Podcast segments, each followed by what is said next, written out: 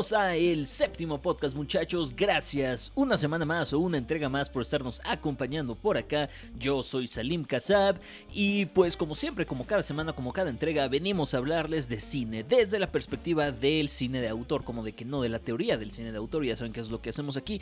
Agarramos a un director cada mes y analizamos si no su filmografía completa, por lo menos varias de sus películas y determinamos si ese director es o no es un autor del cine. Este mes lo estamos haciendo con Ingmar Bergman, iba a decir Ingrid Bergman, ajá, así que también dirigió unas cuantas cosas por ahí en su, en su, en su carrera, entonces pues nada, y digo dimos, y digo hacemos. Poncho Severa está al otro lado del micrófono, maldita sea. No, no estoy Barrera. sí, no, nada más te faltó eso y ya. De verdad que sí. Ay, qué maravilla. Hola, doctor. Buena tarde, buen día, buena noche, donde quiera que nos estén escuchando. Gracias por estar con nosotros en el séptimo podcast. Yo soy el Telas, como bien dicen por ahí. Y este, pues nada, gracias. Sí, es correcto. Sí, oye, el Telas Poncho, me llamo, bueno, no me llamo, me dicen Poncho también. Bueno, este, gracias de verdad por estar con nosotros. Y oye, doctor, ya tenemos Instagram. Ya tenemos Instagram, Poncho. No, nos pueden encontrar en Instagram, que andamos empezando por ahí arroba séptimo punto podcast. O sea, punto de... No, escriban punto, no sean así, por favor. Eh, y obviamente, pues ahí vamos a tenerles algunas actualizaciones, cosillas bien que hermosas, bien bonitas y así, ¿eh? Entonces, pues váyanos siguiendo porque va a estar padre, va a estar padre. Y es una forma de, interactuar bastante eh, chida, además, interesante, que hermosa. Es correcto, van a ver cosas este, por, ahí como de que no me estoy comiendo una dona. Como el doctor comiendo la dona, exactamente. Una, dispensa, estoy aquí comiéndome una dona. Está buena, está buena. Presúmala en el Instagram, doctor. Sí, como no, lo voy a hacer, o sea, bueno, no, quizás sí lo haga, lo voy a pensar. Ya de una vez en lo que yo hablo, en lo que les digo este, también dónde encontrarnos. Cuéntanos este... entonces de nuestras redes sociales precisamente y dónde nos van a encontrar, en qué parte de lo más verdes nos van a encontrar. Eh, bueno, el doctor no, en no digas eso, es información personal. Sí, está bien. Este, y a mí cercano ya redes sociales, arroba Poncho Siveira con C y B chica, en Twitter e Instagram, arroba Salim con C y eh, como casa y ¿cómo es? Casa con B al final, ajá. Este, en Twitter y en Instagram también. Y pues dependiendo de dónde nos estén escuchando, bueno, no importa realmente, pero nos pueden dar el en el botón de aquí arribita de follow, de seguir, no sé en qué idioma lo tengan configurado, para que no se pierdan ninguna entrega y por supuesto, pues que puedan escucharnos en cualquier lado haciendo ejercicio, viendo pues, la película de la que vamos a estar hablando, en el coche, en su hora de relajación, no importa dónde sea, pero el punto es que escuchen, ¿no? que, por ahí sabemos que hay gente que ya no, que ya sigue el podcast, porque luego noto que apenas está en el podcast y ya tenemos algunos plays por ahí en el, en el episodio. Entonces, 12 de la noche y 300 plays y el doctor, ¿qué, qué, qué, está pasando? está pasando que ojalá, ojalá, algún día, algún día. Gracias si, si nos siguen, gracias a la gente que nos, que nos escucha. Así es, y pues obviamente recordarles spoilers, ya, o sea, el, último mes de. perdón, el último este, viernes de marzo. Entonces, últimos spoilers de Ingmar Bergman. Hoy vamos a estar hablando acerca de Sonata de Otoño y después del ensayo. El color en la filmografía de Bergman. Híjole. Llegamos ya al ocaso de la filmografía de Bergman. Lo ultimito. y pues, sí. O sea, antes que nada, antes de empezar, felicitarte. ¿Está buena la dona? Está buena, sí. Pero felicitarte porque, Dios mío, viste ocho películas de Bergman en un mes. Estoy deprimido. ¿Cómo te sientes? O sea, bueno, justamente esa era mi pregunta. Me contestaste antes de, que te preguntara. ¿Estás deprimido? Sí. Sí, sí, es muy deprimente. Depresión. Es muy deprimente, es muy deprimente Bergman, definitivamente. Sí, o sea, creo que por ahí. Y confundido, además, ¿eh? O sea, sí, hubo unas que sí te quedas como con, con, la oreja pegada en el hombro y con la ceja levantada y es como, ¿what? Sí, claro. Pero, I mean, it was. Ok, no, iba a decir, it was fun, pero no, no, no fue divertido, fue este, interesante. Eso pues bueno, trabajemos. Sí, que se haga. Sonata de otoño, escrita y dirigida por Ingmar Bergman. Foto de Sven Nick, visto otra vez. Sí, me sigue gustando más este hombre, con todo y que es su primer cinematógrafo rifó bastante, pero este dude se rifa más. Eh, Gunnar Fischer. Gunnar Fischer, gracias, es correcto. Tenemos en los papeles a Liv Ullman otra vez a Gunnar Bjornstrand, eh, a Erland Josephson, e Ingrid Bergman, perros del mal. Hmm. Segunda vez que la tenemos en este podcast, ¿eh? Es la única colaboración de los dos grandes Bergmans del cine.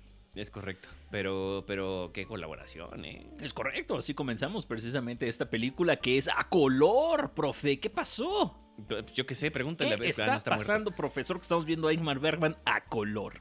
Mm, ¿El paso del tiempo? ¿La tecnología? Qué no sé, locura, doctor. Qué Sí, locura. ¿no? ¿Qué te pareció Bergman a color? Colorido. Y mira que, que, que al final cambiamos Gritos y Susurros, que es su película a color. O sea, fue la primera película que hizo a color y es considerada una de las mejores cinematografías de la historia. Preciosa esa película, pero la cambiamos y no la vimos al final porque metimos después del ensayo. Se pasa, Es doctor. una, una, una, una disculpa. Creo que es más interesante analizar después del ensayo, Mm, desde el cine de autor. Por la chisma. Por la chisma y por cómo se sentía y cómo se percibía Bergman al final de su carrera. Ok, lo tomo. Es eso, es eso. Ok. Muy bien, ¿cómo comenzamos? Con un personaje que habla luego, luego a la cámara, pero así, de, de que luego, luego, ya escuchas el, el voiceover y de pronto te está hablando a ti. ¿Te ¿Dudo otra vez? Inmediatamente. Sí, no, no, no, cañón. Eh, y, y una de esas primeras líneas es, quiero decir solo una vez que la amo con todo mi corazón, porque le está hablando de su esposa y te está hablando a ti de su esposa, ¿no? De cómo es, de cómo ha sido, cómo han sido estos años, cómo se conocieron, la fregada.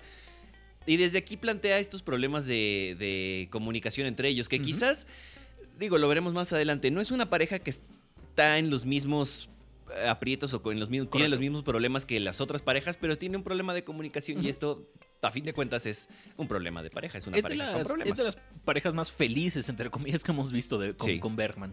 Sí, sí, sí. Y, y, ah, no solo felices, sino. eh, Lo que quiero decir, completas, o como, ya sabe, doctor, como que se complementan bien, no, no están peleando, no son, no están infelices, sí, o sea, sí. Lo tomó, lo tomó. Es como una felicidad redonda, eh, ish. Y de- dentro de ese mismo. Ah, no, no, no, no dentro de ese mismo. De, un poquito después del monólogo, ya que el personaje de Lee Bullman se levanta y trae una carta. Y ay, sí, oye, mira, le escribí esta carta a mi madre, no sé qué. El cuate dice, ah, espérame, no te oigo, deja que apague la radio. Es como, vamos, no, no forzado, pero you know. Podría funcionar sin eso. Simplemente creo que el vato sí tenía una minificación por, por la radio. Creo que sí. O, sea, e- en las últimas cuatro películas, o sea, la semana pasada y esta, Sí. en todas tuvimos un radio en algún momento. Y no lo había Entonces, maybe pues era fan. Y además en esta época que ya estaba más la televisión y todo el rollo, entonces, Ujú. eh, pues, es- era teatral el hombre y radio, radiófilo además, supongo. La dona está buena, insisto. Definitivamente. Ya casi lo acabo. Ok, entonces sigo. ¿Sigo o sigue? Sí, puedo, puedo echarme esta definitivamente. Ok, dale. Eva, que además ya habíamos tenido a una Eva en Vergüenza, que no la analizamos en este, en este H podcast, pero en la filmografía de, de Bergman no es la primera Eva que tenemos. Eh, le lee la carta a su esposo. Una vez más la lectura de una carta que, que tenemos. En esta ocasión es eh, concientizada. No concientizada, bueno, eh, consensuada. Exacto. Es correcto. Se le da chance. Exactamente, exactamente. Y, y queda claro en, es- en esta carta que Eva tiene problemas de comunicación con su madre. Hay un, hay un problema de comunicación de madre e hija. Entonces, Bergman ya estableció dos relaciones en esta película que tienen problemas de comunicación. Y todo tiene que ver con la, con la pobrecita este, Lee Bullman, ¿eh? Es con correcto. la Eva. Exactamente. Bueno, y es que también es como lo de la radio. Es el único momento en el que vemos agua en la película cuando está llegando Charlotte, la mamá de, de Eva, interpretada por Ingrid, digo, sí, Ingrid Bergman.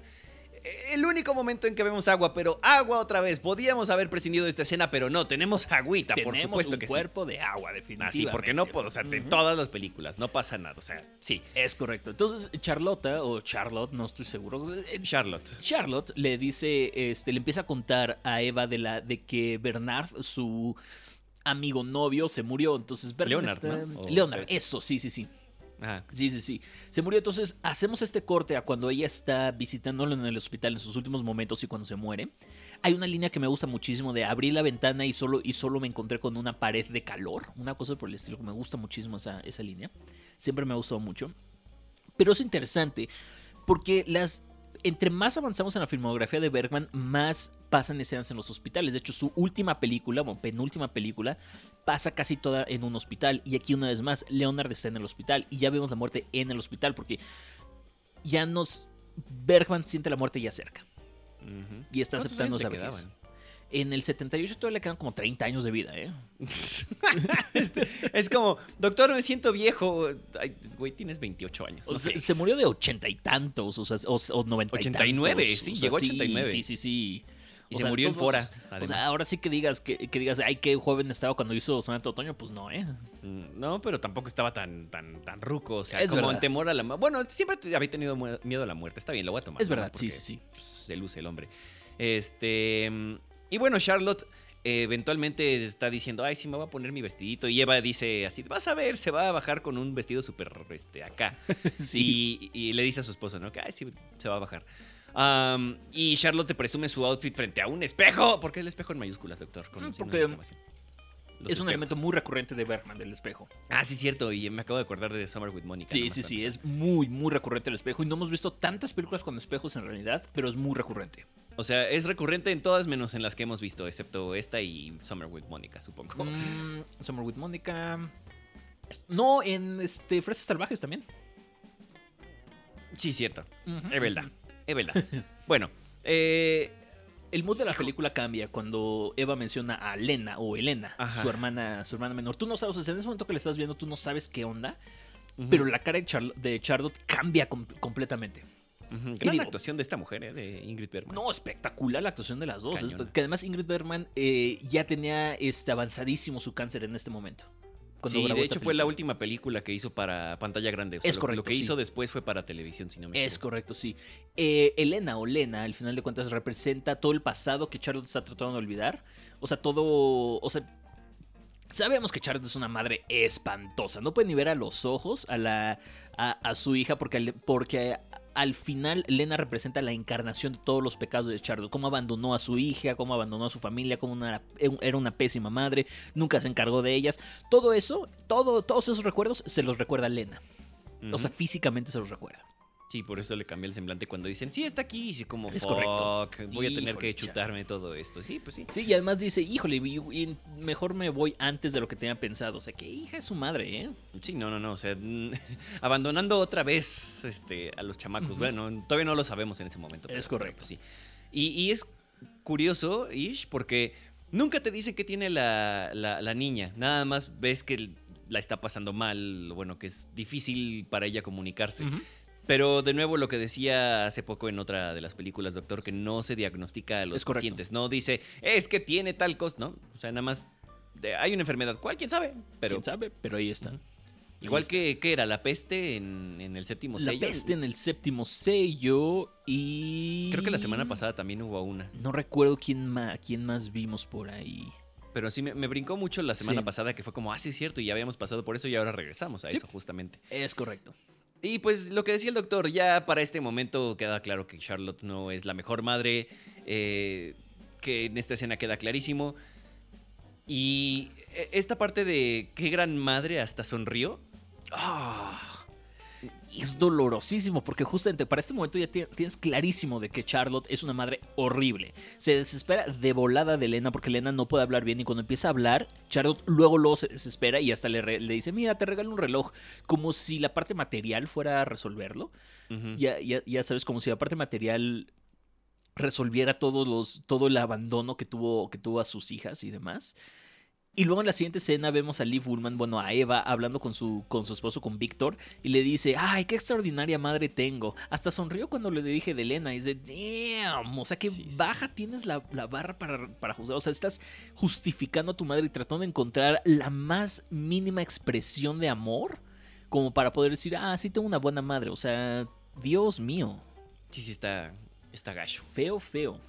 Y después ya, ya dejamos a, a, a Charlotte y a Eva por un momentito y Eva está con su pareja y, y vemos que realmente sí es una pareja que ya lleva tiempo juntas, se Sí. quiere, parece que todo va cool en general, excepto por lo que ya decíamos de los problemas de comunicación, pero que de nuevo no es que sea culpa de ellos como tal, sino que viene de mucho antes. Es correcto, sí. Y es algo que creo que em, este hombre Víctor ya asimiló, por así decirlo. O sea que Sí. Sí. tienen problemas de comunicación, pero entiende por qué es y no le intenta mover, porque sabe que va a ser algo muy difícil. Y al, y al final, eh, al final de la película, adelantándome tantito, justamente, o sea, Víctor le lee las cartas a, la, a, a Charlotte y le dice, todo esto es, es por culpa tuya práctica, este, prácticamente. Y Sí, yo sí, amo a. Yo amo a Eva, sé que ella no me ama, aunque cambió completamente cuando tuvimos a nuestro, a nuestro hijo. Chale, qué Porque fuerte. aparte Charlotte nunca conoció a su nieto. Además, sí, pues, ahorita vamos Porque a eso. ahorita, Sí, ahorita no. llegamos a. Sí, sí, Sí, sí, sí, sí, sí, sí. Y, y justo, dígalo, ah, verdad, dígalo. Este, ok. En la, están preparando la cena y, y ahí deja claro Bergman que hay una clara competencia y constante competencia entre ellas dos. O sea, que. Charlotte siempre quiere presumir lo que decíamos y estar encima de, de su hija, que nunca se ha sentido suficiente a fin de cuentas y a la altura. Por ejemplo, lo, lo de pedirle que toque el piano. En ese momento tú no, no lo sabes. Sabes que este, Eva toca el piano en una iglesia, si no me equivoco, y este, eh, de eso es parte de lo que hace. Pero Charlotte es una pianista de, a nivel mundial, reconocida, ¿no? Entonces, así como, ay, tócale el piano. Ay, no, pero es que, o sea, sí, pero no, ¿sabes? No, no, no, toca el piano. Nada más para humillarte, para decirte que lo que estás haciendo no está bien, pero no es perfecto. Exactamente, o sea, nada más es otra oportunidad para humillar la que tiene Charlotte, de sentirse Sí, superior. Esta, esta frase que dice Charlotte mientras le está diciendo eh, qué es lo que le falla al momento de tocar, de Ujú. hay un abismo entre la emoción y el sentimentalismo. O sea, Oh, tuve que ponerle pausa. Fue como, fuck, man. O sea, sí, Sí. pero fuck. O sea, mío, nunca, sí. nunca en la vida te, te, te- lo, lo visualizas de esa manera. No sé, no sé. Este, me, me- me pegó mucho, me llegó mucho esa, esa frase. Qué bueno, qué bueno, de eso se trata. Y justo aquí abajo tú pusiste, qué increíble manera. No, No, no lo puse qué así, increíble. Bueno, qué increíble manera de describir a Chopin y su música. Y es cierto, porque Charlotte, y esto es importantísimo, y qué bueno que lo viste, se avienta todo un monólogo para describir la música de Chopin, de decir, Chopin es así, y es así, y el sentimentalismo no va, y es emotivo, pero es fuerte, y es duro, y te lo explica, y te dice, y te da un- le da una cátedra completa de lo, de lo que es Chopin. Y De esas emociones y de Sí, sensaciones. Pero es justo para mí de lo que trata Autumn Sonata, o sea, la- esta, esta, esta película. Es, es el artista, el intérprete, que una vez más, de nuevo, es un intérprete que está poniendo Bergman ahí en la, en la pantalla, un artista intérprete, que está en completa y total dom- dominio y entendimiento de su arte, pero que no puede, por amor de Dios, entender los sentimientos de las personas. Te puede dar una cátedra de minutos enteros, de horas enteras acerca de lo que se trata de la música de Chopin, pero no puede entender a su hija. Uf. Es Bergman mismo hablando de él mismo. Y él era Pum. así, Pum. sí. Porque el doctor lo conoció y todo. Qué duro. Este, sí, sí está, es- está heavy. Y, y creo que est- estas dos. ¿Cuál decía que era la película más autobiográfica de este hombre? La siguiente. Ah, ok. después Sí, del es que sí, ya sí se nota ya más. Pero esta también tiene un chorro de. Ah, durísimo. No, todo Bergman, todo Bergman, definitivamente. Pero, y- pero es curioso, siento, que- siento que entre más pasó el tiempo, más duro fue consigo mismo Sí. y más intentó redimir o compensar sus errores a través de sus. o mostrarlos a través de sus películas, ¿no? Lo pusiste aquí abajo muy bien. ¿eh? Este, Bergman hablaba a través de sus películas. Pues, era- eh, fue la manera en que encontró de expresarse. Yes. Sí. Y pues, sí, está, está cañón. Completamente. Esta, esta imagen de Eva viendo a Charlotte mientras está tocando es durísima. Es, de hecho, es la portada Me que aparece en el póster de, de la Wikipedia. Sí.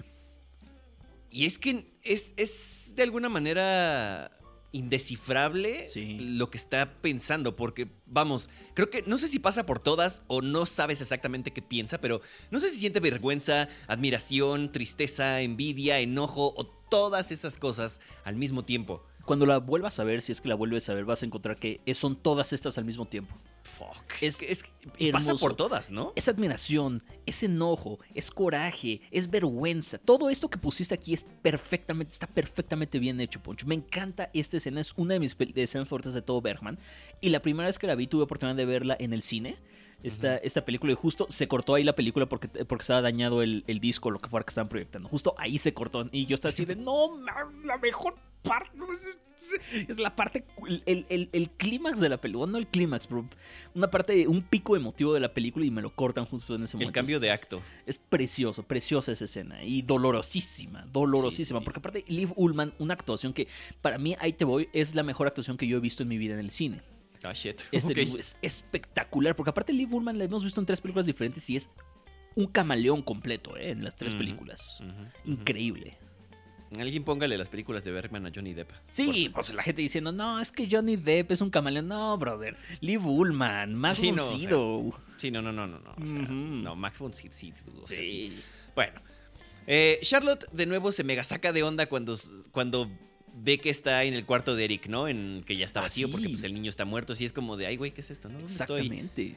Eh, pues otro demonio de su pasado que la atormenta con una culpa gigante. Todavía no sabemos exactamente por qué, pero después veremos este qué es lo que, lo que sucedió. Y, de correcto. pronto Me encantó Me esto, me encantó esto. Es que sí, o sea, pasamos de que, ay, el silencio de Dios y no sé qué en las demás películas a de pronto Eva hablando de que no siento que su mano me toca y entonces así hablando del principio holográfico y multi- multiversos y si hay otro universo y en el otro está vivo, yo qué, o sea, el- Pero no tal sé. cual. sí fue como de, ok.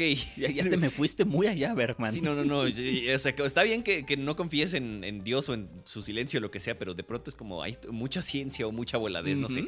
Eh, y obviamente la, la madre es como. es- Este close-up de su monólogo, ella súper metida en esto. De pronto volvemos a la toma de las dos y es como de. Ah, sí, este, ya me voy.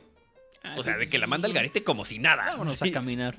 sí, sí, sí. Pero, pero de nuevo son estas pinceladas finas que tiene Bergman para, para darte a entender que Charlotte es una egocéntrica lo peor y que ella tiene que hablar de ella misma y si no, pues Nel. Y a lo que le pase a los demás es como, ay, pobrecito, este, con la escoba, no, there, there. Sí, uy, there, there, ey, qué mal. Bueno, vámonos a caminar, ¿no? Sí, sí, sí. pues sí, como la, la escena de, de Jurassic Park. Sí, well, who's hungry? Sí, sí, pero tal cual. Sí, bueno, eh, who's Eh, in bueno, for a ¿quién walk? tiene hambre? Sí, no, no, no, cañón. Qué horror. Bueno, va usted, doctor, que yo ya hablé mucho. Ujú. Ah, Bueno, lo Eh, agarré mordiendo la dona, lo siento. No, no, no, estaba tomando mi café. Ya la dona Ah, ok. ya fue hace unos como cinco puntos. Ah, Eh, este, Víctor entonces justamente es cuando empieza a hablar con Charlotta y le dice que Eva era incapaz de amar hasta que nació Eric. Y Víctor le dice, es que tú nunca conociste a tu, tu hijo, nunca quisiste cono- conocer a tu hijo. Y Charlotta le dice, no, pues es que cuando nació Nieto. estaba... ¿Mandé? Nieto. A tu nieto, sí, sí, sí. No, pues es que cuando nació estaba dando unos conciertos de Beethoven en Austria y no sé qué. No, no, no, no, no, no, no. Te invitamos una y otra vez y nunca quisiste venir. Y luego Eric murió y tampoco fuiste al funeral. Mandaste unas rosas y con eso creíste que estaba, que estaba bien. La culpa que se está carcomiendo durísimo a Charlotte ahí. ¿A. Charlotte o a alguien más? ¿Mm? ¿Mm? ¿Mm? No, pues a Charlotte, ¿no? O sea, sí, pero, pero, o sea... Ah, bueno, a Bergman también, sí, claro, claro, Exacto. claro, claro, claro, claro. Híjole, qué mal me vi. Y yo así de, doctor, No, perdón, es perdón. que el, el punto viene por ahí después, ¿no? Así que Sí, sí, sí. no hay rollo. Este... Bueno, esto ya lo habíamos dicho, de hecho, lo de... Sí. No, sí, es de las cosas que había puesto. Este es un dato curioso que puse aquí porque en la, en la noche cuando Charlotte se pone a leer, bueno. abre un libro y en la parte de atrás del libro, en el reverso del libro, es la foto de Ingmar Bergman. No sé ni y qué autor libro y es. todo, sí, no. sí, sí, sí, ve, ve nomás lo que, lo, que, lo que estaba haciendo ahí, ahí Bergman. Muy Sí, interesante. no. Eh, como el- los cameos de Hitchcock, pero fino. más Hizo, fino. hizo algunos cameos este, Bergman en sus películas, muy pocos. Ah, ok. En El Rito, eh, Para la Alegría, ¿Juárez en Film? esta... ¿Mande? ¿Whitey's Film? ¿O Ah, sí. otra el rito? Otra El Rito. Ah, ok. Sí. Saludos a Rito si nos está escuchando. ¿Cómo no? ¿Cómo no? Este, y esto de lo material que iba a solucionar los problemas, exacto. Ah, este fun fact de cuando se va a dormir suena un reloj, el tic-tac del reloj otra vez. tic-tac del reloj.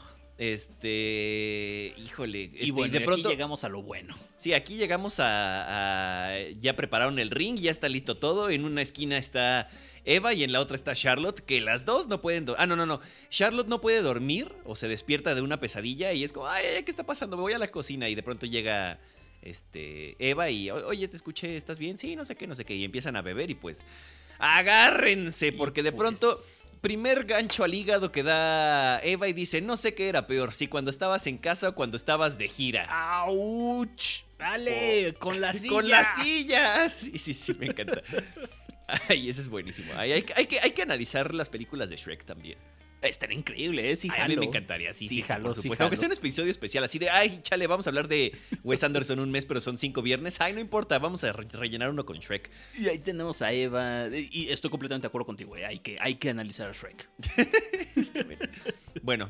Ah, Eva decía. empieza a despilfarrar y le dice a Charlotte todo, no, es que tú me querías este, cambiar y me cortaste el pelo y me veía espantosa y luego me pusiste brackets y la gente se burlaba de mí y me veía en el espejo y me veía espantosa y no sé qué y Charlotte le dice, es que tú me odias.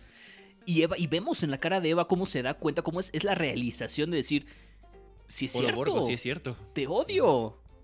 Dios mío, Fuck. maravilloso.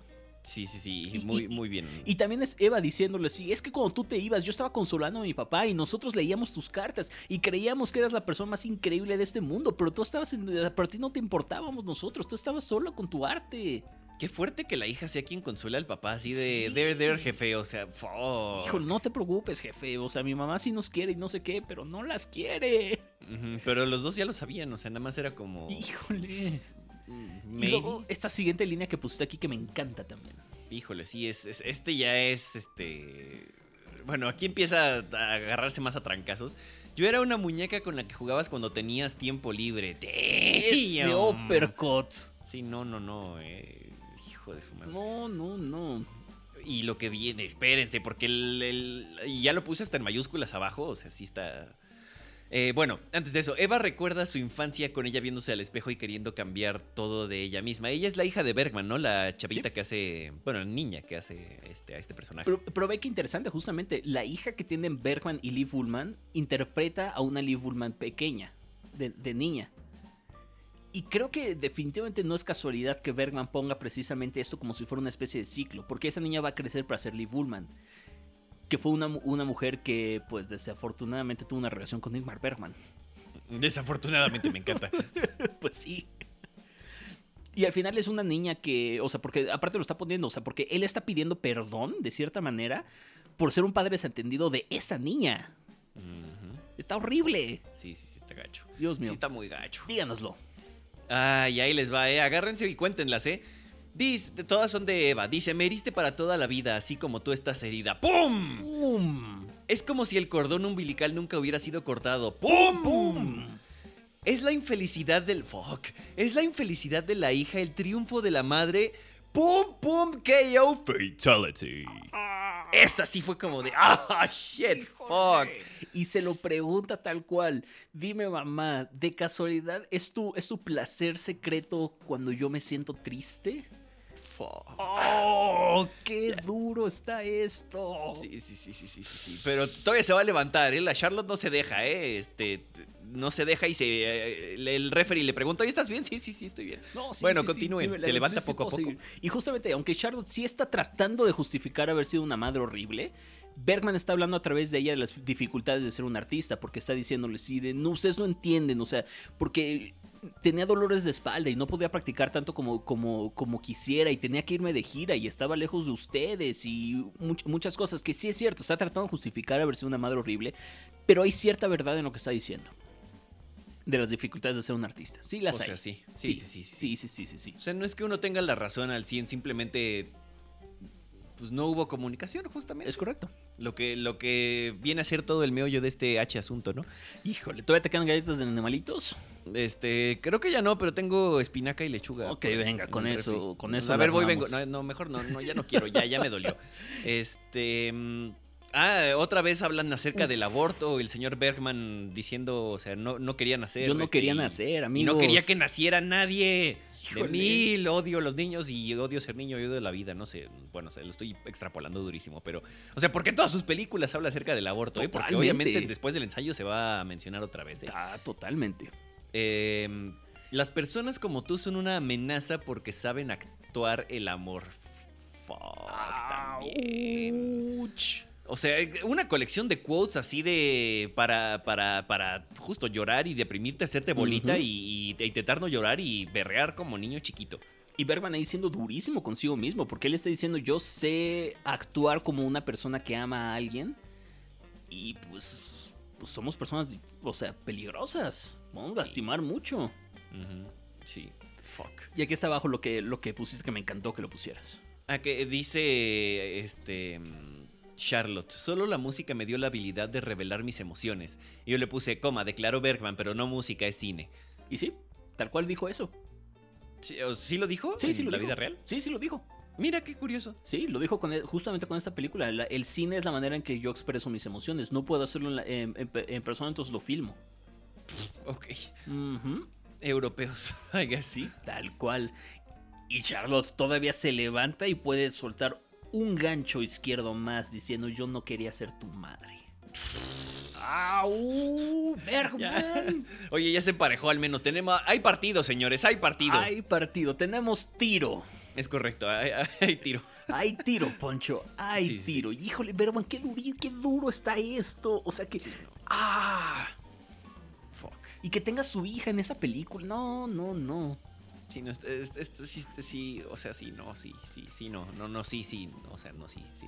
Aquí me di cuenta de algo bien interesante que no había visto en esta, en esta película, porque Charlotte todo el tiempo está así de, ah, sí, yo di un concierto de Beethoven cuando pasó esto, ah, yo estaba en Praga dando conciertos de no sé qué cuando pasó esto, ah, yo estaba haciendo esto. Se acuerda de, de los conciertos y de su arte para referenciar momentos de la vida de, de Eva. Bergman tal cual dijo esto. Este, él decía que él no se sabía la edad de sus hijos. Que él sabía cuántas películas había lanzado desde que habían nacido. O sea, de decir, Ay, oye, ¿cuántos años tiene, tiene Dan- este Daniel Bergman? A ver, he lanzado 17 películas desde que, desde que él nació. Él no se sabe la, la- la- sabía la edad de sus hijos. Shit, fuck, man. Híjole. Dude. Fuck. Bueno. Y luego, o sea, ya, ya, ya este es como el. Ahora sí es el Fatality o del round 2, o no sé. Ese es el Pero- knockout. El knockout, sí, sí, sí. Es que ya había dicho que yo hace rato con la, de bueno, sí. la infelicidad. Sí, o sea, ese fue el round 1. Ahora round 2 se recuperó y así. Salvado por la Este, campana. Pero, pero Eva le dice tal cual a Charlotte que la enfermedad de Elena es su culpa. Y sí es, o sea, sí fue, ese es como el... KO. Y ahí termina la. Bueno, no termina la película, pero ahí termina toda esta discusión, toda este, esta, esta pelea. Dios mío. Y ese armado de la escena que de pronto vemos a, a Lena caerse de la cama Ah, claro. y arrastrarse y, o sea, sí es como de todavía échale más limoncito. Sí, ya, Sí. ya traes las galletas de animalito, pero pásate el limón y, y la sal nada más porque, ¿por qué no? Es todo Caray. este recuerdo, la encarnación de todas las culpas de Charlotte. Ah, durísimo, durísimo. Sí, sí, sí. Bueno, yo ya no me quiero deprimir, doctor. de- Luego, de al, final, este, otra vez leemos una carta ajena, de nuevo con consentimiento, afortunadamente. Y de nuevo es el personaje que, que escribió la carta hablando y diciendo y narrando la carta, bueno, leyendo la carta directamente a la, a la cámara, como lo vimos en Luz de Invierno. ¿Sí? Y tú lo pusiste por acá. Esto es Trust y Mommy Issues, la película. Sí, sí, sí, sí, sí, sí, o sea, sí. Déjame la resumo de esta, de esta manera. Sonate Otoño es una película sobre la culpa de los padres y, del- y sobre el sufrimiento de los hijos. Es verdad que Bergman está descargando sus mom issues aquí porque lo está haciendo, pero es mucho más que eso, es más una, una autocrítica a sí mismo de lo horrible padre que había sido. O sea, si habíamos visto en sus primeras películas unos mom issues, aquí está él teniendo esta culpa de ser un padre espantoso con sus hijos. Él se está dando cuenta justamente de esto. Habla, este, y además habla mucho sobre cómo, eh, cómo Bergman es un maestro de su propio arte, pero un discapacitado en el tema familiar. O sea, lo que decíamos hace rato, igual que Charlotta, te puede dar una cátedra de la, de, de la música de Chopin, pero no puede entender los sentimientos de su hijo, igual que Bergman. Y Bergman nos está diciendo aquí que, eh, que un artista, para ser excepcional y ser increíble, tiene que hacer sacrificios, y la familia es uno de esos sacrificios. Doctor, no quiero llorar. No, yo tampoco, no, está durísima esta película. Sí, no. No, no, sea, no, no. no. Entonces, Ya, vamos a lo que sigue, por favor. ¿Te gustó Sonata de Otoño? O sea, sí, pero doctor. Entiéndame, por favor. Lo entiendo, venga, vamos. Ah, ya lloré. Ok, después del ensayo. Ay, Dios. Este, estoy. estoy Esta no está tan deprimente. O sea, sí, no, no, pero... pero es, es que quiero decir, estoy como, esto es risa nerviosa como de, este, estoy enmascarando mis emociones con risa. Este, ok, eh, después del ensayo, 1984, ya llegamos al 84, chale. Oh, sí. Una película hecha para la televisión y fue de hecho de sus últimas películas del buen Batillo. Esto que fue el 84 y él murió en 2007, o sea, Pequeño preámbulo, justamente en el 85 él se retiró de hacer películas. Y luego, pero oficialmente. Ah, ok, es que- 82, creo. No, esta es del 84, ¿no? Entonces debe haber sido Sí. 82, 83, una cosa así. Él se retiró y dijo, no voy a hacer más películas para el cine.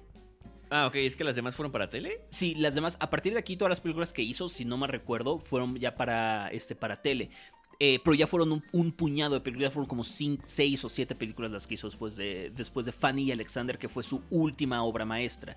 Que para ese momento, tú lo sabes, este Bergman está sacando por lo menos una película al año. Y para el- eh, cuando saca Fanny Alexander, de, ya que fueron otros 20 años de, de que, de que murió, ya sacó 6 o 7 películas a lo mucho. Fue un Saraband, Presencia de un payaso, este, después del ensayo y otras dos. The Por ahí. Blessed Ones. Sí, no, yo no sé, yo estoy leyendo en la Wikipedia otra vez. ok, ok, ok. Entonces sí, es, es mero preámbulo. Es una película para, para, para tele. Ah, y este, escenas de un matrimonio. Uf. ok. Gracias, doctor. Porque no sé, yo no sé de esto. Bueno, escrita y dirigida por este Ingmar Bergman. Foto de Sven Nykvist otra vez en su trabajo más sencillo y granulado hasta la fecha. Y creo que fue la última vez que colaboró con, con Bergman, porque tal cual le dijo, esto de la tele no es para mí, ahí te ves, brother. Gracias por nada. Es que sí, o sea, su talento estuvo muy derrochado en esta película. Estoy de acuerdo, estoy de acuerdo, es de lo, po- de lo peorcito que le vimos a Sven Nykvist. Y no es que esté mal. Anyway, o sea, de lo peorcito sí, pero no está mal. De acuerdo, de acuerdo con eso. Solo está muy granulada. Me, me distrajo mucho el granito. Digo, se ve bien, pero Sí. ya, ya saben, ¿no? Anyway, eh, Erland Josephson e Ingrid Tulin en los papeles este, principales, junto con eh, Lena Olin. Lena Olin, es Sí. cierto. Eh, que de hecho ahorita, Ahorita. estaba viendo una foto suya y se parece mucho a, o bueno, no sé, tengo la impresión de que se parece a Ingrid Tulin de adulta, ¿sabes? Hmm, interesante. Sí, no sé. Igual y es este, mera percepción ahorita. Dice aquí el doctor, esta es una película de fantasmas. Lo es. O sea, ¿es de terror?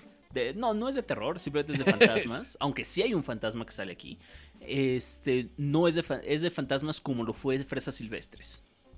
Es de fantasmas como lo es a Ghost Story. También, también, también. Creo que logramos hacer un, un pequeño arco muy interesante con Fresas Silvestres y con esta película. Ok, Y lo voy a bueno, tomar. qué bueno que lo hicimos. Lo voy a tomar. Venga. Primera película que veo que no tiene los, títulos al inicio, ¿eh, doctor? O sea, Sí. al menos de, de las que yo conozco, ¿no? De nuevo, esto es en parte, supongo, por el cambio de, de época, que ya se estaba haciendo un poquito más esta onda de Claro. ponerlos al final, y porque hashtag televisión. Cambio de formato, justamente. Sí, exacto. Luego, luego hay un teatro. Sabemos unas zapatillas de ballet tiradas en un escenario de, teatro, este, precisamente. Y Bergman está estableciendo luego, luego el amor que tiene por el arte, por el teatro específicamente y por los artistas. Y esta película es precisamente esto. Es una, esta película es una alabanza al teatro. Y muchas otras cosas, pero sí, y mucho, sí, exacto. Y yo sí de. Y, y las otras cosas que ahorita vamos a ver, ¿no? muchísimas cosas más. Que, que, de nuevo, eh, eh, a veces yo escribo mis notitas y el doctor pone las suyas después y ya cuando las leo sí es como de, ah, Hmm, qué bueno, qué porque uno no entiende el contexto de la película hasta que de pronto es como de, ah, ok. Qué ok". bueno que sirve. Eh, Henrik se despierta como si estuviera, o, sí, como si estuviera en un sueño, como si hubiera tenido un sueño. ¿no? Eh, esto es bastante, bastante importante para lo que viene despuesito, así que guárdenlo, ténganlo presente, se despierta y así. sí. Eh, y cuando llega Ana Egerman, Ana recurrente, otra vez, Egerman, otro nombre, bueno, apellido recurrente, sí. Por- ¿qué, eran los únicos que se sabía? O sea, Ay, conoce no tres nombres. idea, no Sí, tengo no, idea, no, no. o sea, O por- sea, el Vogler ya vimos por qué, creo. Pero, pero los demás no. Anyway. Eh, vemos máscaras en el fondo del escenario, doctor. Y mira que no nos tocó ni un solo Ackerblom en las películas que vimos, pero hay un buen de Ackerbloms también en su filmografía. Ah, ese, ese apellido me gusta. Está bonito, es bonito. Sí, sí, sí. Sí. Bueno, ¿qué onda con esto de las máscaras? Ah, simplemente es otro re- elemento recurrente de Ah, Bergman. sí, cierto, las máscaras. Exactamente. Entonces, simplemente ahí están las máscaras. Este, Henrik Vogler, otra vez. Siempre, o sea, cada, cada semana. Vogler, siempre hay un Vogler. Le Sí. dice a Ana que él trabajó con su papá en varias obras. Y es verdad, justamente. La actriz está eh, Lena Olin. Es hija de un actor clásico de las primeritas películas de Bergman. Hmm. Steve Olin se llamaba, si no mal, si no mal recuerdo. Hizo varias películas de esas primeritas de Bergman, entonces es muy interesante ver cómo Bergman, híjole, y todo lo que le dice, o sea, porque, porque pues vamos a ser sinceros, Henrik es Bergman, es Ingmar Bergman, esto, o sea, Erland Josephson está interpretando a Bergman en esta película, o sea, Es es, un director de teatro que está hablando con una actriz de la que se enamoró, Nada más cambia el teatro a cine. nada ya. más, no, no porque a- a- aparte dirigió cerca Ah, sí, de sí, 120 cierto. horas de teatro y fue el director de la, de- del teatro de este, sueco y demás, o sea, él amaba el teatro sobre las películas. Sí. Es, es interesante que es el mejor director de la historia del cine. Oye, Bergman, ¿qué, qué, qué se siente ser el mejor director de la historia del cine? Ay, a mí me gusta el teatro. Este. Sí, o sea, nu- nunca, nunca es suficiente, me cae. Sí, sí, sí. Es un hecho. O sea, si ustedes tienen en algún momento, están en un camino y, y creen que ya lograron mucho, este, el mundo les dice, ay, sí, para ustedes nunca va a ser suficiente. Para nadie es suficiente nunca, maldita sea. Es correcto. Anyway, eh, Henrik habla sobre cómo a su edad la realidad se, va- se difumina, como que se va perdiendo. Los muertos aparecen como fantasmas y todo este rollo, ¿no? Este, ah, o sea, Bergman ya está más viejito y pues ya dice, ah, sí, ya estoy viejito. O sea, ya, ya hizo las paces con eso. Ya no le tiene tanto miedo a la muerte, sino que ya es como, ok, ya, ya estoy en esta época, ya pues voy a esperar lo que, lo que venga. Y pues todavía le quedarían 30 años al maldito, 33 años. Todavía le quedarían unos, unos, cuantos años por ahí. Y este, por ahí vemos en una escena de segundos, literalmente dos segundos, a un Henrik Vogler joven que es interpretado por el niño que hizo Alexander en Fanny Alexander, un par de años antes. Mm, ok.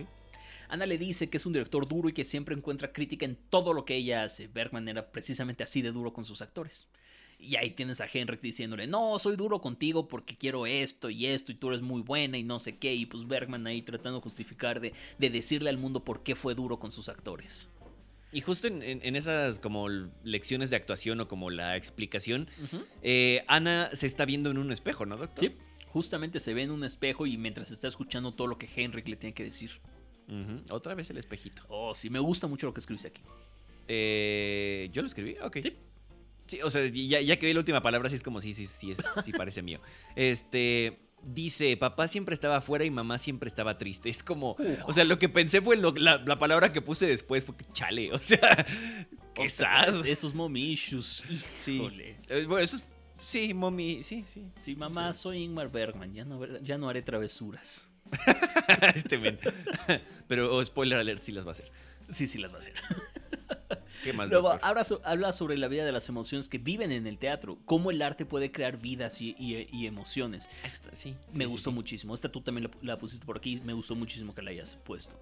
Luego, es que, perdón, voy, a, explayar tantito. Es que en lo personal me, me gusta mucho cuando un artista o una persona se da el tiempo como para exponer esto que a veces para nosotros es muy normal o no lo entendemos a nivel racional, solo a nivel sentimental. Y es cierto, cómo el arte puede crear vidas y a fin de cuentas el hombre era un admirador, admirador de los artistas, lo ha dejado claro en sus películas y, pues él mismo es un artista. Entonces me gustó mucho esa, esa, esa parte, además es muy eh, poética, creo yo. Y lo diría un poquito más adelante, que se enamora de los artistas, por ser artistas. Lit. Sí, Lit. Y justamente aquí da, un monólogo acerca de los actores, de la admiración que le tiene y, la, y hace una descripción muy grande acerca de ellos.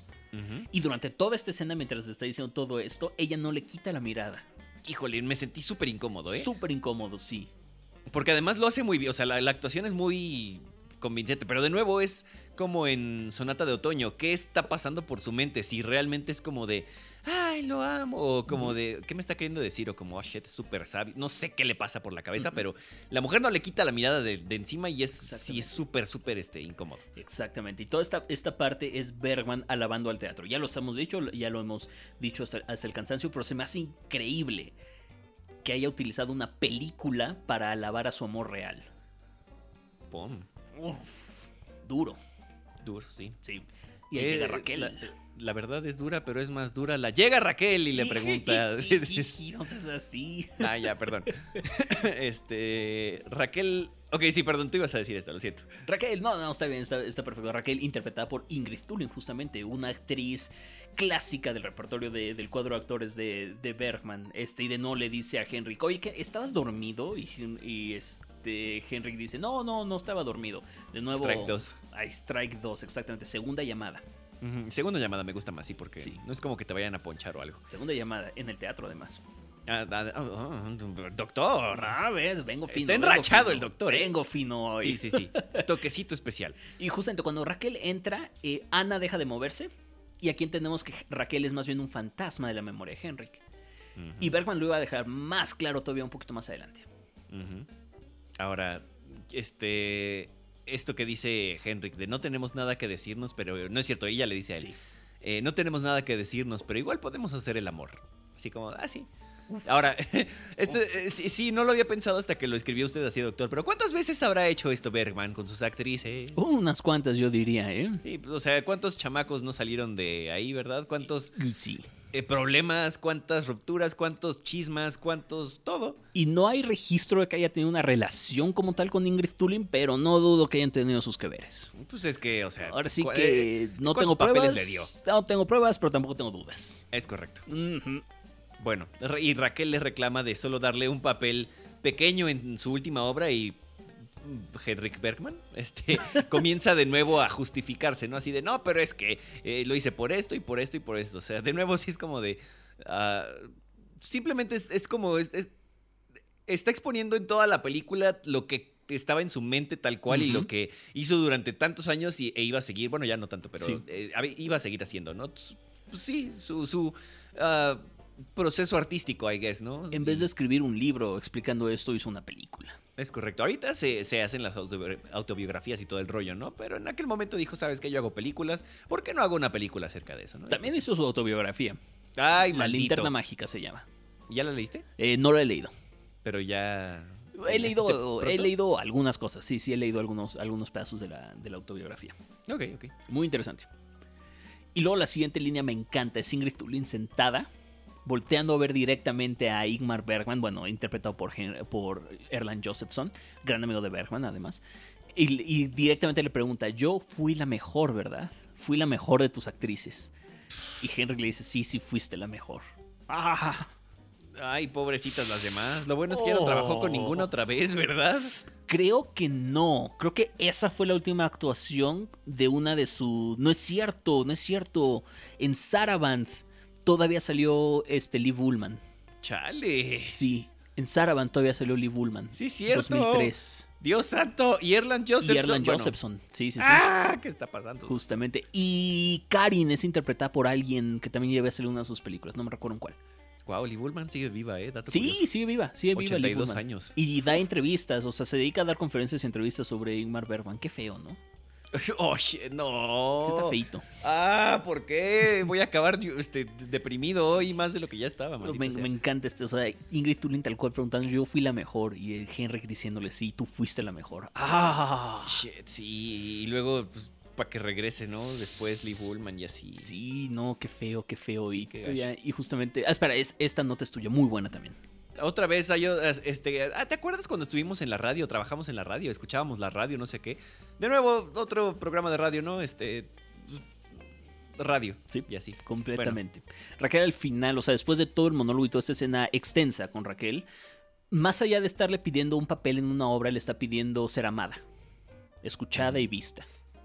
Y es algo bien triste esta, esta parte de una actriz que se sabe que ya está en sus últimos años, que sabe que ya no puede tener estos papeles de una, de una, de una joven hermosa, pero que todavía quiere hacerlo, que todavía tiene estas ganas y todavía tiene este anhelo de, de hacerlo, de hacerlo otra vez, pero que el director no le está dando estos, estos papeles. Es algo bien triste. Chale. Y Te que digo, Bergman no. lo pongo ahí con Ingrid Tulin ahí, no, no. Chale. Sí. Uf. Ah, qué sad, estoy muy sad. Este, cuando Raquel al fin se vaya, este, dice, creo que se iban a quedar de ver después de, de este rollo. Este, de hecho no la vemos irse y sí me, se me, me llamó la atención que pasa atrás de una mampara y de pronto ya no se va. O Exactamente. sea, es como de sí, sí, ya me voy, ya me puc, ya, bye. vemos los dos lados de la mampara en el, en el cuadro. Ella pasa por un, por, una, por un lado de la mampara y luego no pasa por el otro. Y nada es para que la. Para que a- a- a- para amarrar bien esa, es- esa tuerca, Henrik pasa por esa mampara y lo vemos de un lado y salir, de, y salir del otro, como Sí, para sí, darte sí. a entender. Simplemente desapareció. Raquel era un fantasma. Pum. Y son esos fantasmas con los que se está reconciliando este Bergman. De la misma manera en que los puso en Fresas Silvestres y como Isaac Borg se estaba reconciliando con sus fantasmas, ahora es ya, ya Bergman reconciliándose con esos fantasmas. 30 años después. Bueno, mejor que mejor eso nunca, ¿verdad? Pero Claro, claro, claro, Sí, sí, claro. esta también es suya, doctor. Hasta esta me gusta. Me impresiona que la gente nos sigue el juego. Construyen edificios enormes para que podamos jugar en ellos, refiriendo por supuesto al teatro. Y de decir, nosotros pues simplemente estamos jugando a ser actores y demás, y la gente se lo toma en serio. Y yo no lo puedo creer. Y sí es cierto. Nunca lo había Sí. pensado así. Y qué bonito. No, sí, qué bonito, definitivamente. Es, es una forma muy. Sí, muy. ah, bonita de verlo. Sí. O sea, de genuinamente, no, no es como de, ay, sí, qué tierno. No, no, no. O sea, No, sí no, es, no. eh, es admirable. Habla bonito, con un ¿no? amor profundísimo al teatro Exacto. en esta. Por eso es bonito. Sí. Porque si sientes el, el, el feel, ¿no? Es como de, fuck, es cierto, qué hermoso. Sí, qué Bueno, bonito. Henrik admite estar enamorado de Ana ya que despertó del sueño y todo el rollo y están de nuevo, este, porque es una gran actriz, ¿no? Es como. Pues de nuevo Bergman diciendo, ay sí, me, me gustas este, por actriz y me gustas por actriz y me gustas por actriz y cuántas veces no dijo eso y lo que ya decíamos, ¿no? De cuántas veces no habrá pasado, este, Exactamente. ¿cuántas, cuántas mujeres no habrán pasado por ahí, ¿verdad? Y está duro, de nuevo es Bergman hablando a través de, A su, ver, de su actor. O sea, no, espérate. Mala combinación de No, palabras, espérate. sí, sí, sí. No, Great espérate, timing. espérate. O sea, sí, pero espérate. O sea, Bueno, está bien. Este. Ya, síguete con el siguiente punto, chico. Sí, sí. Ya, lo, ya lo puse de malas, lo siento. Este, bueno, otra vez mencionan el aborto en la película, porque, o sea, no podemos tener una película de Bergman sin aborto, al parecer.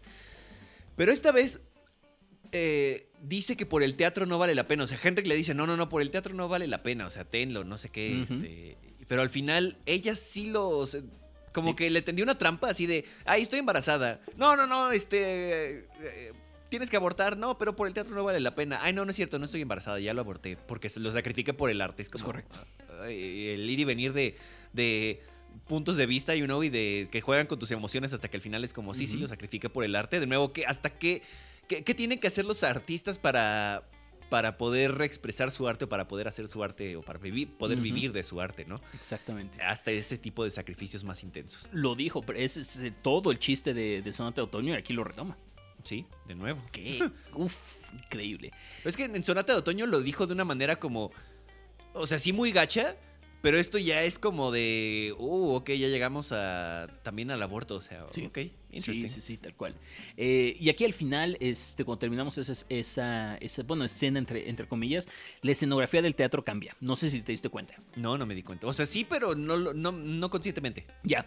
Y es este, es de nuevo Bergman, tercera llamada diciendo esto es un sueño. Chale. Y empiezan ellos a escribir una fantasía de, de qué Eso pasaría, de qué pasaría si empezáramos a salir nosotros dos. Y esta, este diálogo, Poncho, a mí me vuelve loco. Me vuelve loco. Y una vez más cambia la escenografía cuando terminan esa, esa fantasía. Que de pronto están, sí, muy ensimismados en su viaje y Sí. bien entrados así. No, no, nos vamos a pelear. No, no, no. Bueno, que tenía una idea, ¿no? De. Creo que este, ella le dice a él. Vamos a hacer esto. No, no, no, nos vamos a pelear. Ah, sí, sí, nos vamos a pelear. Y entonces empiezan a pelear realmente. Me Sí. encanta ese, ese, esa dinámica que tienen Sí. ellos dos en ese momento. Y de pronto ella le pregunta, ¿oyes las campanas de la iglesia? Y él le responde, no, cada vez oigo menos. Uf. ¿Pasa algo más? Y poquito después dice, lo que más me preocupaba era que no podía escuchar las campanas de la iglesia. Ah, Y, esa, y así termina después La del película, ensayo. Qué línea tan dolorosa para Bergman. Que, le gu- que tanto le gustan las campanas. Sí, esas campanas que representan tanto en su cine y que él te diga ya no podía escuchar las campanas.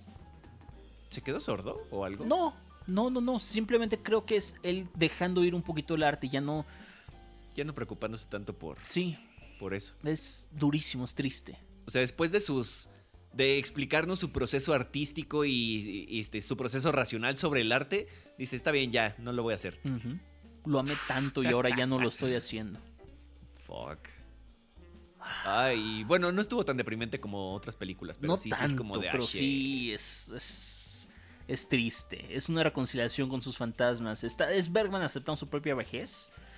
eh, haciendo este círculo con frases este, silvestres y pues reconociendo sus errores. Al final es Bergman volteando al pasado y reconciliándose con él.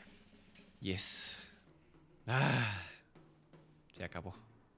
Así terminamos el mes de Ingmar Bergman. De- este, tristes, cabizbajos, este, viendo un cuerpo de agua y nuestro reflejo en él. Híjole. Sí, no. Poniendo campanas y relojes mientras vemos en un espejo un cuerpo de agua y nos preguntamos dónde está Dios. Bueno, o sea, bu- bueno, sí, está, sí, sí. ¿Te gustó después del ensayo? Ah, esta fue de. Esta fue de. entre más la pienso, más me gusta y más con las notas. Este, bueno. Porque sí es como de la chisma, pero. Pero, ¿sabes? Eh, ah, tiene momentos muy. eh, appealing, muy. Sí. Que, que me llamaron la atención y que me, me, me pegaron chido. ¿Sabes? Pero creo que mi película fab del mes fue Sonata de Otoño. Oh, wow. Yo hubiera apostado que iba a ser este. ¿Hora de Lobo? Hora de Lobo, sí. Sí, pero está muy rara, entonces. Tenía, muy, este, tenía muchas esperanzas de Sonata Otoño también. ¿eh? Es de mis, de mis grandes favoritas. O sea, Hora de Lobo, Sonata Otoño y Luz de Invierno se pelean esas tres el segundo lugar. Porque pues ya sabemos. Sí. El primero es indiscutible. El primero es indiscutible, el primero es persona. Sí, sí, sí. Sin lugar a dudas. Doctor. Bueno, no, usted me pregunta a mí, ¿verdad? Poncho. Yo soy el estudiante, usted es el profe, aunque yo sea el profe. ¿Es Bergman un autor? Eh, o- mm, o sea, le tengo que decir que sí, profe, porque si no me va a reprobar. Entonces, eh, o sea, sí. Pero, o sea, sí lo creo también. Ok, ok. Sí, creo que no hay duda. Sí, creo que, creo que no hay duda que Bergman es un, es un autor de cine. Pero nada más para chingar, nada más para fregarle le voy a decir que, que no. Porque además, es que este, creo que ya se los había dicho el doctor, pero cumplí mi. no- bueno, no lo prometí, pero cumplí mi objetivo de no decirle qué me parecieron las películas al doctor. correcto. Excepto creo que con una o dos por ahí. No, todo el mes. No, sí te dije de, de Sonata, creo. No, de Sonata no, ya había visto tus, tus notas. Bueno, y con menos- persona me habías mandado las, las notas y, y tus mensajes de qué fregados acabo de ver. o sea, sí. Y eso fue todo. Bueno, mejor eso a nada. No, pues sí, supongo, supongo. O sea, te puede haber dejado con más suspenso e intriga.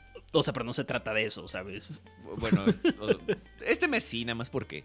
Porque fue el Bueno. cumpleaños del doctor, ya lo felicitaron, por cierto, ¿eh? Gracias, Este, El gracias, miércoles fue su cumpleaños, entonces, este, bueno, o sea, el- si están escuchando esto en algún otro mes que no sea marzo, o sea, ya tiene un rato, pero si tienen chance, pues pasen a felicitarlo. Arroba Salim, Twitter e Instagram.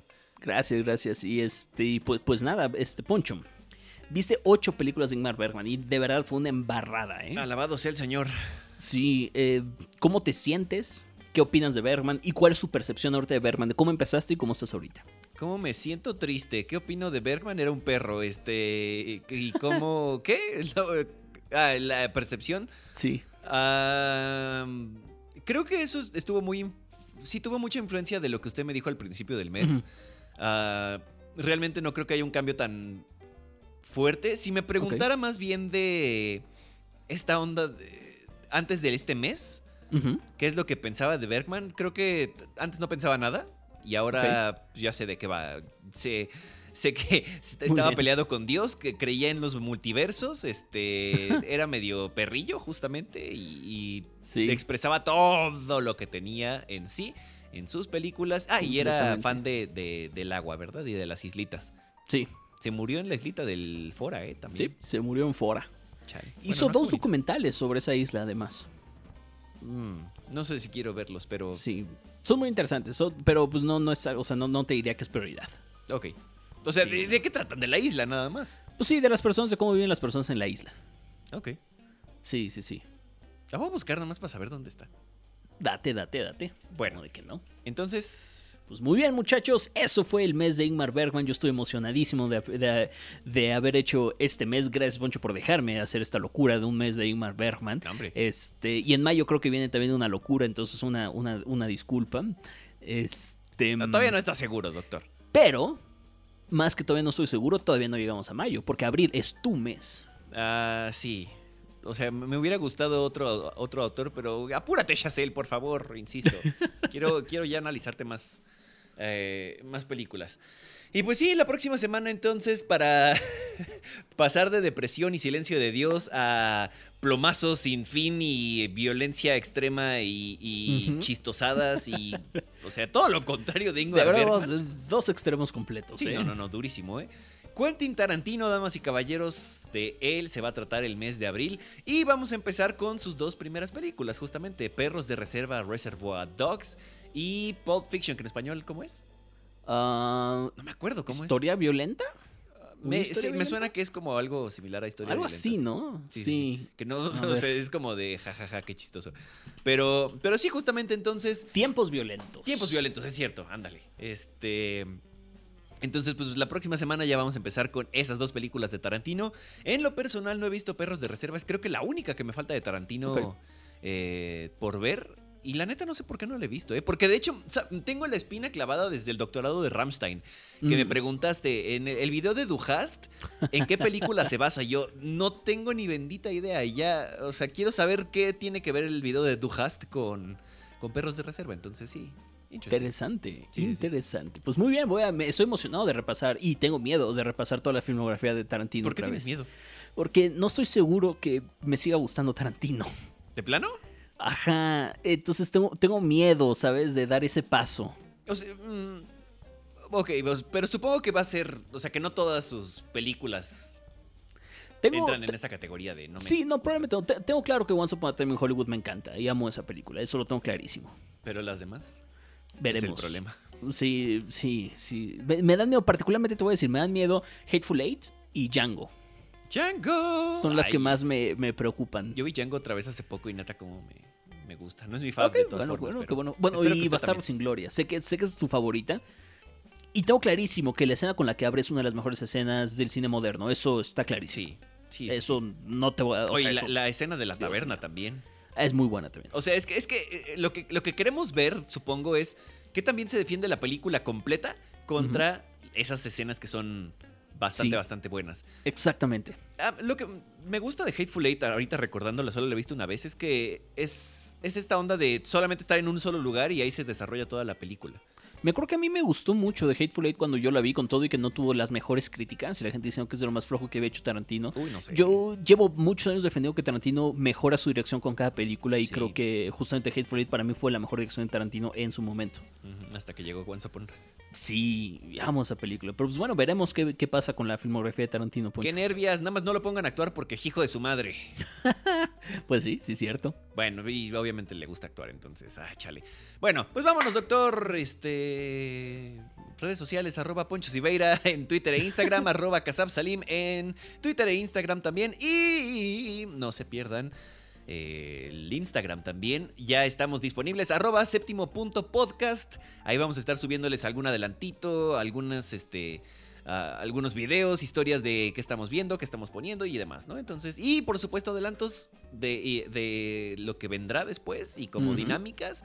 Creo que el doctor y yo estuvimos platicando ayer de, de una dinámica que estaría padre hacer. Sí. este, eh, basados también en, en uno de los directores que ya hemos visto en este podcast. Entonces, pues nada, los esperamos en la próxima emisión. Si están escuchando y ya está disponible, pues en unos segunditos. Y si no, pues hasta la próxima semana. Gracias, doctor. Buena tarde, buen día, buena noche. Donde quiera que nos estén escuchando. Se, ve- se vienen cosas buenas, banda. Sí, este. como. Sí, sí, es algo así. Es que justo un amigo nuestro está poniendo algo así, así de que se vienen cosas buenas, no se viene nada bueno. Pero en nuestro caso sí vienen cosas buenas. Sí, se vienen cosas buenas. Pues Poncho, muchísimas gracias. Gracias por aguantar un mes de Bergman, definitivamente. Estuvo bueno. Yo soy, qué bueno, qué bueno que te gustó. Yo soy Selim Casab, Poncho Rivera me acompañó. Concluimos con esto el tercer mes de, de emisión del séptimo podcast. Ya vemos tres directores analizados. Comenzamos con el cuarto en la próxima semana. Gracias por escucharnos. Nos escuchamos en la siguiente emisión, entrega, episodio. Pues sí, ahí nos escuchamos. Muchas, muchas gracias.